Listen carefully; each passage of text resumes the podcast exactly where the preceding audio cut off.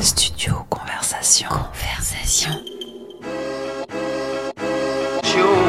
Boucher double, ce sont des couples qui nous ouvrent les portes de leur cuisine, de leur frigo et qui nous invitent à leur table pour saisir leur quotidien. On passe aux grilles qui composent les assiettes, du repas de fête à celui de tous les jours.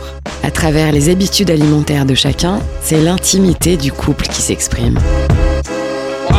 Flexitarien, adepte des graines ou de la junk food, végétarien, halal, kasher, vegan, bec sucré ou salé, intolérant au gluten, bouffeur de croissants, sans lactose, amateur de fromage. comment chacun s'y retrouve et affirme sa personnalité dans le couple, même quand le contenu des assiettes diverge. Comment les repas restent un lieu d'échange et de discussion. Les réponses à ces questions sont dans bouchée double, parce qu'ici, les couples passent à table.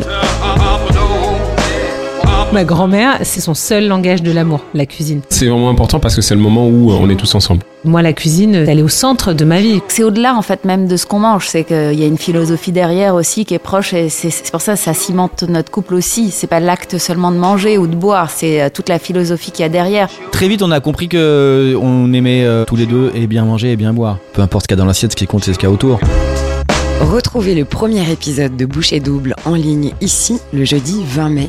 Et ensuite, on vous donne rendez-vous tous les 15 jours pour un épisode tout frais. Pour être sûr de ne pas le rater, abonnez-vous. Ce programme est une production Studio Conversation, réalisée par Mario de Bardou et Stéphanie Loire. Studio Conversation. Conversation.